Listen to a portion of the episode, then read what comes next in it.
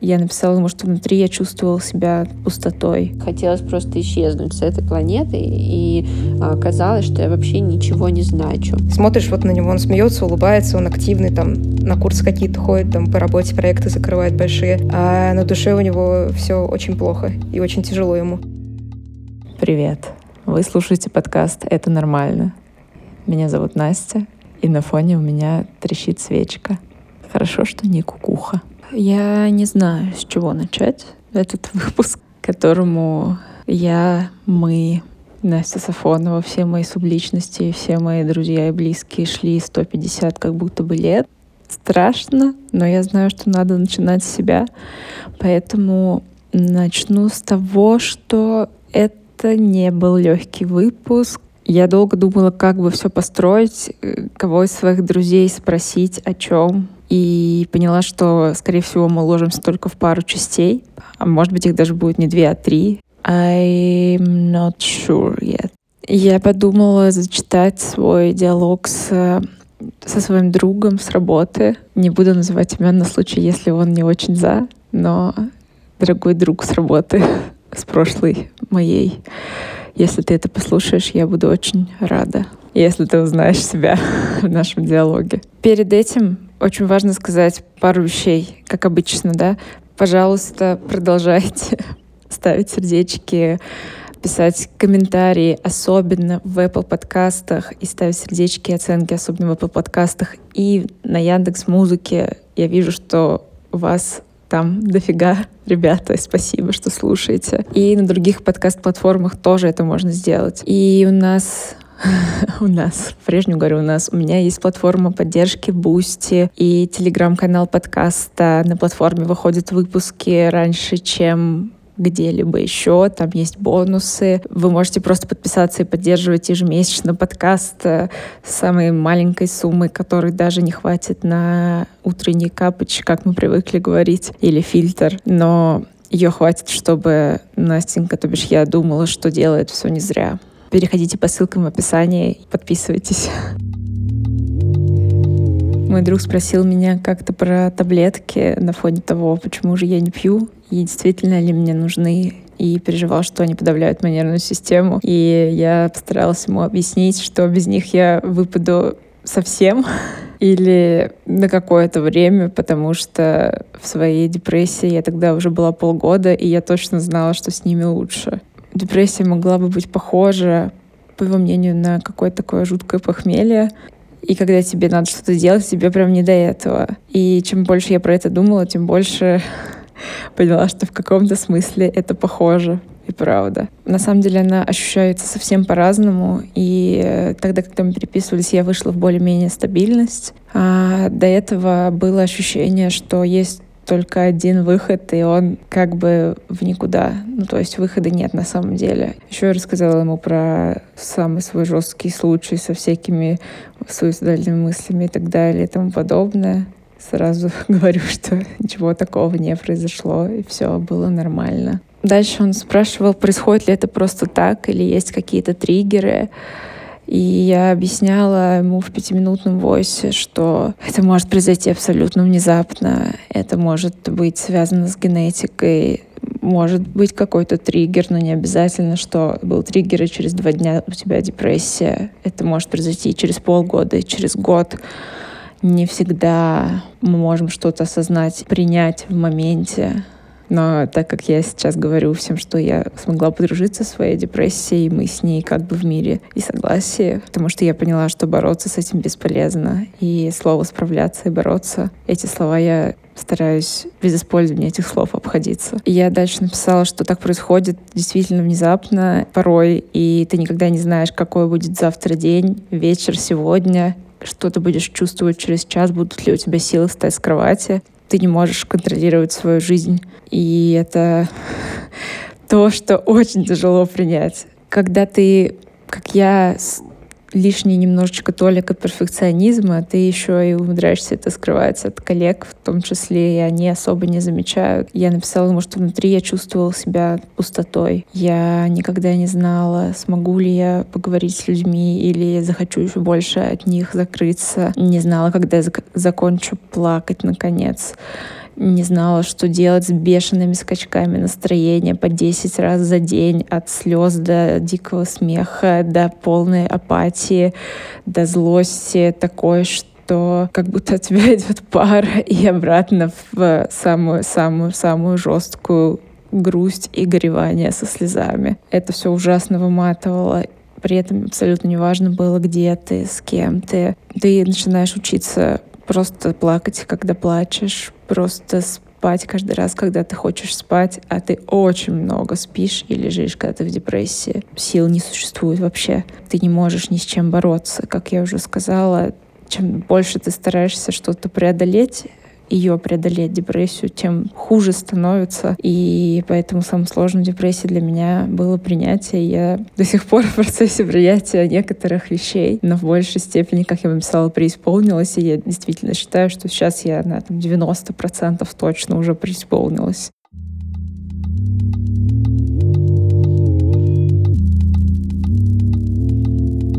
Кстати, все выпуски про депрессию мы делаем в поддержке с проектом Алины, которая основала Блистер и расскажет про него сама. Мы познакомились с ней, когда у нее случилась ее первая в жизни депрессия, а я, как не побоюсь этого слова, ветеран депрессий, прибежала к ней и постаралась ей помочь. Надеюсь, это сработало. Но суть в том, что мы все еще общаемся и даже делаем совместные штуки, и оно сработало. Настя, я не рассказала, кто я. Сейчас расскажу. А, значит, меня зовут Алина, мне 28 лет. Я занимаюсь маркетинговыми коммуникациями, работаю в диджитале и разрабатываю SMM-стратегии. Я создатель проекта «Минус один блистер». Мы делаем его вместе с моей подругой. А, идея создания проекта пришла ко мне после того, как я сама прошла через э, депрессию и лечение антидепрессантами и э, поняла, с какими трудностями сталкиваются люди, которые проходят медикаментозное лечение в целом. Когда ты принимаешь таблетки, э, особенно те, которые влияют на твое психоэмоциональное состояние, кажется, что ты какой-то не такой, что могут быть какие-то проблемы, связанные с этим, что ты никогда не слезешь с таблеток, или наоборот, они тебе не подойдут, и придется бесконечно их менять. Э, и все эти вопросы мучили меня, и поэтому я решила, что такой проект проект необходим э, людям и необходим тем, кто думает то же самое. Затем ко мне присоединилась моя подруга, которая тоже испытывала проблемы ментального характера. Она потрясающий дизайнер, и поэтому у нас случился матч и мы решили, что нужно помогать людям вместе. Что еще, что, что нас мотивирует? Мотивирует истории людей. А, это самое главное, что мы делаем в проекте. Мы собираем по кусочкам буквально а, разные истории людей, которые столкнулись с лечением, и пытаемся продвигать это и популяризировать пока что только через Телеграм. А, в будущем, надеюсь, мы сделаем подкаст. А, вот. И а, выставляем эти истории в канал. Их можно послушать, можно написать авторам, можно обсудить эту тему. Также мы публикуем какой-то просветительский контент, но через призму простого человеческого опыта и тоже считаем это важным. Если мы сделаем хотя бы одного человека лучше, и он не будет думать о том, что он какой-то э, не такой, либо не будут мучить эти вопросы, которые мучили нас, значит, мы будем довольны. Если э, у, наших, э, у нашей аудитории э, произойдет отклик и история героев срезонирует, значит, мы будем довольны. Если просто кто-то послушает и сделает какие-то выводы э, для себя, ему станет легче, значит, мы будем довольны. Поэтому существует минус один блистер, и поэтому мы его делаем.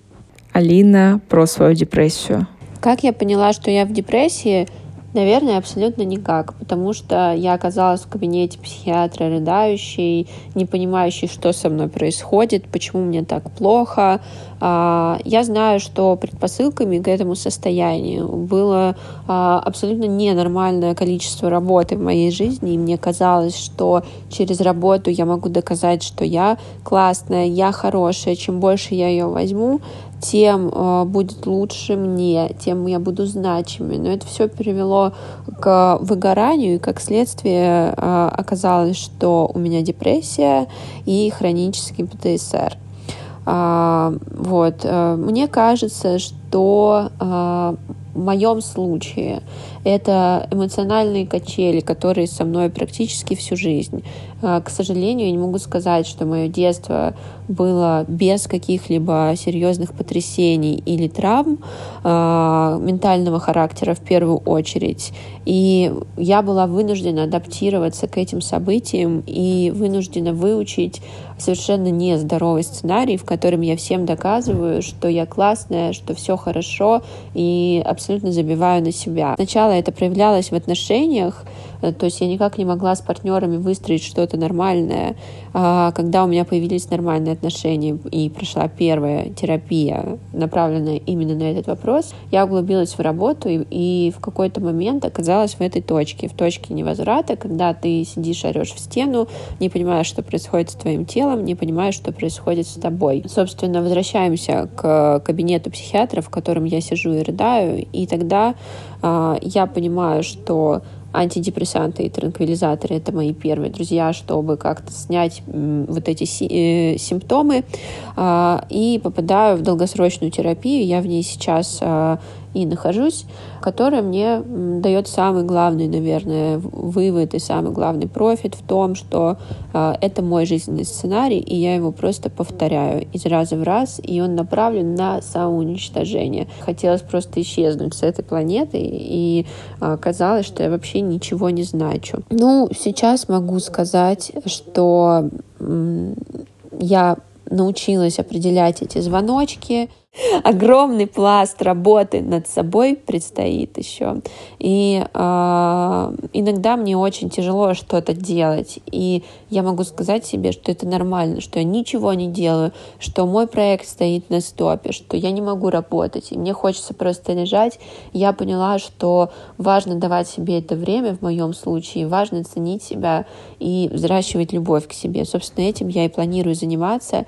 Больше не боюсь оказаться в кабинете психиатра психиатра, и даже если я там когда-нибудь окажусь, я знаю, что выход оттуда есть, и со дня, со дна можно всплыть, подняться. Всех обнимаю и желаю всем, кто столкнулся с таким состоянием, а, быть бережнее к себе. Сейчас вы услышите Настю, моего лучшего психиатра, психотерапевта. У нас настоящий матч, и это кайф. У меня в основном подходы КПТ и гештальт, про подходы Настя не будет говорить. Я попросила ее записать войс про то, что такое депрессия, что это реально болезнь вообще-то. И рассказать более научными словами, что же происходит с нами, когда у нас депрессия. Прежде всего, хотелось бы сказать, что депрессия — это все-таки болезнь. При этом депрессия может длиться достаточно долго — год, два и, и даже больше. Особенно если не заниматься лечением депрессии. А, депрессия может быть легкой, средней и тяжелой степени. Это классификация условная, но существуют определенные критерии, все-таки, по которым мы можем понять, насколько тяжелая депрессия у человека. Наверняка многие слышали все эти подбадривающие слова. Ты просто ленишься, подумай о хорошем, там, возьми себя в руки, ну и так далее. Но при депрессии это совсем не просто взять себя в руки. А, это все равно, что мы скажем спортсмену со сломанной ногой, хватит лениться, давай возьми себя в руки, ну и пробеги уже эту 100-метровку. Звучит достаточно сомнительно, правда? Но также и при депрессии человек не может просто не грустить. А, у депрессии сложный механизм возникновения, и роль играют и психологические, и биологические факторы. И именно поэтому не всегда можно справиться самостоятельно с депрессией. Хотя мы можем услышать от некоторых, что они как раз справились самостоятельно, без всяких таблеток. Но это говорит о том, что либо депрессия была легкой степени тяжести, либо спустя какое-то время страдания она все-таки сама собой разрешилась, что иногда происходит с болезнями, они могут сами собой разрешиться, либо не было вообще никакой депрессии. И если при легкой степени депрессии мы еще можем обойтись занятиями с психотерапевтом и изменением образа жизни, ну, например, уделить внимание режиму, здоровому сну, питанию, снизить стресс, ну, в конце концов, уйти в отпуск, чтобы немного отдохнуть, немножечко разрядить обстановку. Но при средней и тяжелой степени депрессии э, следует прибегнуть уже к медикаментозному лечению. И, проще говоря, к лекарствам, которые необходимы, чтобы повлиять на сломанные процессы в организме. Э, существуют специальные химические вещества, э, которые передают сигналы между нервными клетками и от них другим органам. Они называются нейромедиаторами. И они как раз связаны с депрессией. Поэтому, чтобы восстановить вот это равновесие между процессами передачи импульсов в мозге, мы используем лекарства, действующие на эти самые медиаторные системы. Ну, например, э, всем известный нейромедиатор серотонин. Э, про него очень, очень упрощенно многие говорят, что это гормон счастья. На самом деле там несколько сложнее дело обстоит, но вот он как раз замешан в деле. Э, и существует определенная группа антидепрессантов, которые прицельно действуют на этот самый серотонин в мозге, помогая ему правильно осуществлять свою работу. И тем самым, собственно, избавляя человека от депрессии. Э, и также существуют другие нейромедиаторы, например, дофамин, норадреналин, которые э, тоже могут работать не так, как положено. Выпуск сделан для того, чтобы перестать ощущать нам всем, кто был или есть в этой ситуации, что она стигматизирована, что почему-то люди боятся говорить о своих расстройствах, в том числе депрессии. И если честно, меня это бесит жутко. И я верю, что даже просто рассказывая в подкасте и в своем личном телеграм-канале я тоже это делаю, о депрессии, о том, что это такое на самом деле, и что это такая же болезнь, как грипп. Просто почему-то у нас херово, мягко говоря, с ней в стране. После выпуска вы поймете, что вам что-то отозвалось, и отозвалось в том плане, что вам надо с кем-то об этом поговорить, пожалуйста, не стесняйтесь обратиться к кому-то за помощью. Я верю, что если не преодолеть и не вылечиться до конца, то как минимум почувствовать себя лучше вы точно сможете.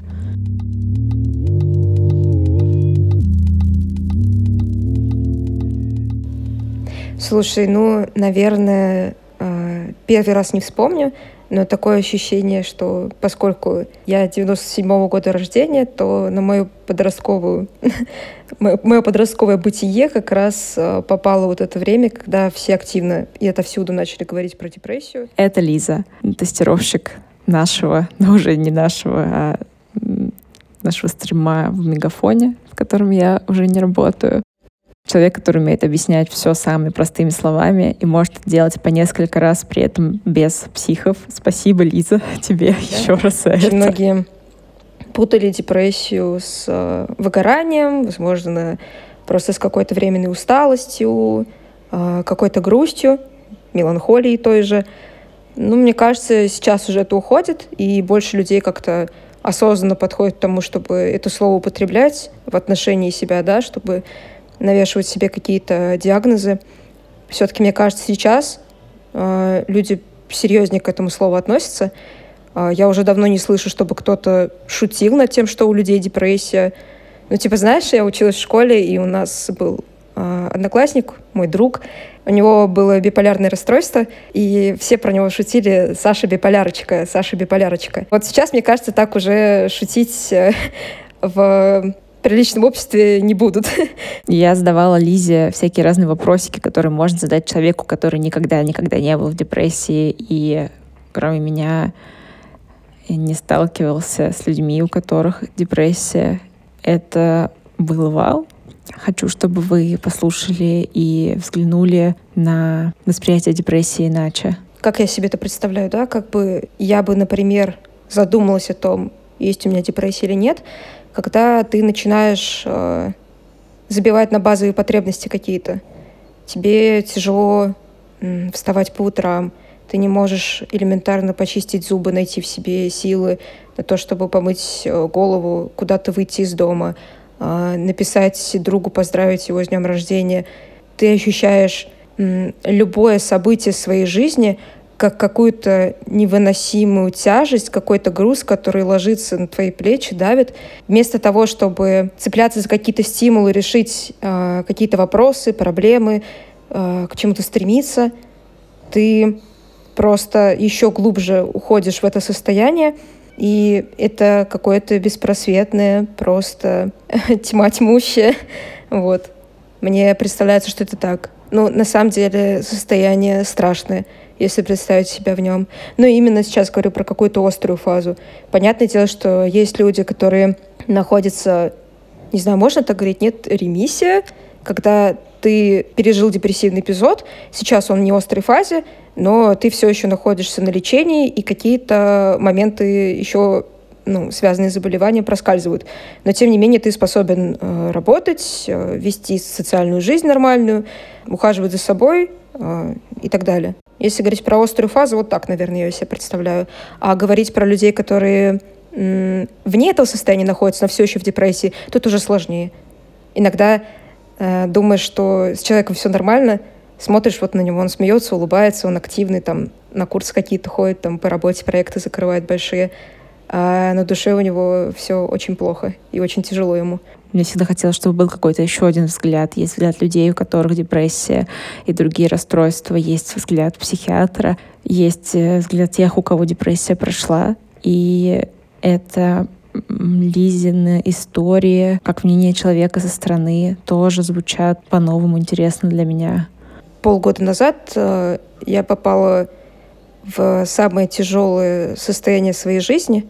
Связано оно было с э, очень большой потерей. Я пыталась найти какие-то инструкции, как э, научиться себе самой с этим справляться и как рассказать близким людям, что они могут сделать, чтобы мне помочь. Потому что близкие это тоже видели. Нужно было как-то им дать возможность мне помочь, да, чтобы они не чувствовали себя лишними, бесполезными. И я нашла книжку, в которой была типа инструкция, да, как э, разговаривать с близкими о том, что тебе очень плохо. И самый первый пункт, я, в принципе, с ним согласна, я тоже бы так сделала, это просто спросить человека, что ему сейчас нужно. Вот кому-то нужно, чтобы с ним сели, взялись за ручки и поговорили. Поговорили долго, часами, поплакали, попили вместе чего-нибудь, чаек или что-то покрепче. Кому-то нужно, чтобы его просто не трогали, чтобы он сам поварился в этих ощущениях, и когда он сам для себя справится, он сможет выйти к остальным, и как-то уже они могут подключиться к тому, чтобы помочь ему выкарабкиваться. Кому-то нужно, чтобы с ним не говорили, но в то же время взаимодействовали. Например, куда-то его вытаскивали из этого состояния. То есть ты сидишь дома, тебе очень хреново, тебя ну, выкручивает изнутри, тебя ломает, но тебе нужно, чтобы пришел близкий друг и сказал, а, чел, го в бар, потусуем, или пошли поорем в караоке до утра. Кому-то нужно вот это. Ну, то есть изначально все начинается с того, что тебе нужно спросить человека, э, про которого ты подозреваешь, что ему сейчас очень плохо, э, чем ты можешь ему помочь, и можешь ли вообще помочь. Спасибо, что послушали меня и моих друзей и приобщились к теме, которая очень важна для меня и которую я считаю чуть ли не своим долгом распространять среди людей, чтобы никто не боялся говорить о том, что у него внутри, и было больше счастья и радостных моментов в нашей жизни. Если вам нравится подкаст, то по ссылкам в описании вы найдете любые способы его поддержать. Подписывайтесь на телеграм-канал, ждите новых выпусков и продолжения серии про депрессию. Обнимаю вас всех крепко. Это была Настя Сафонова и подкаст «Это нормально».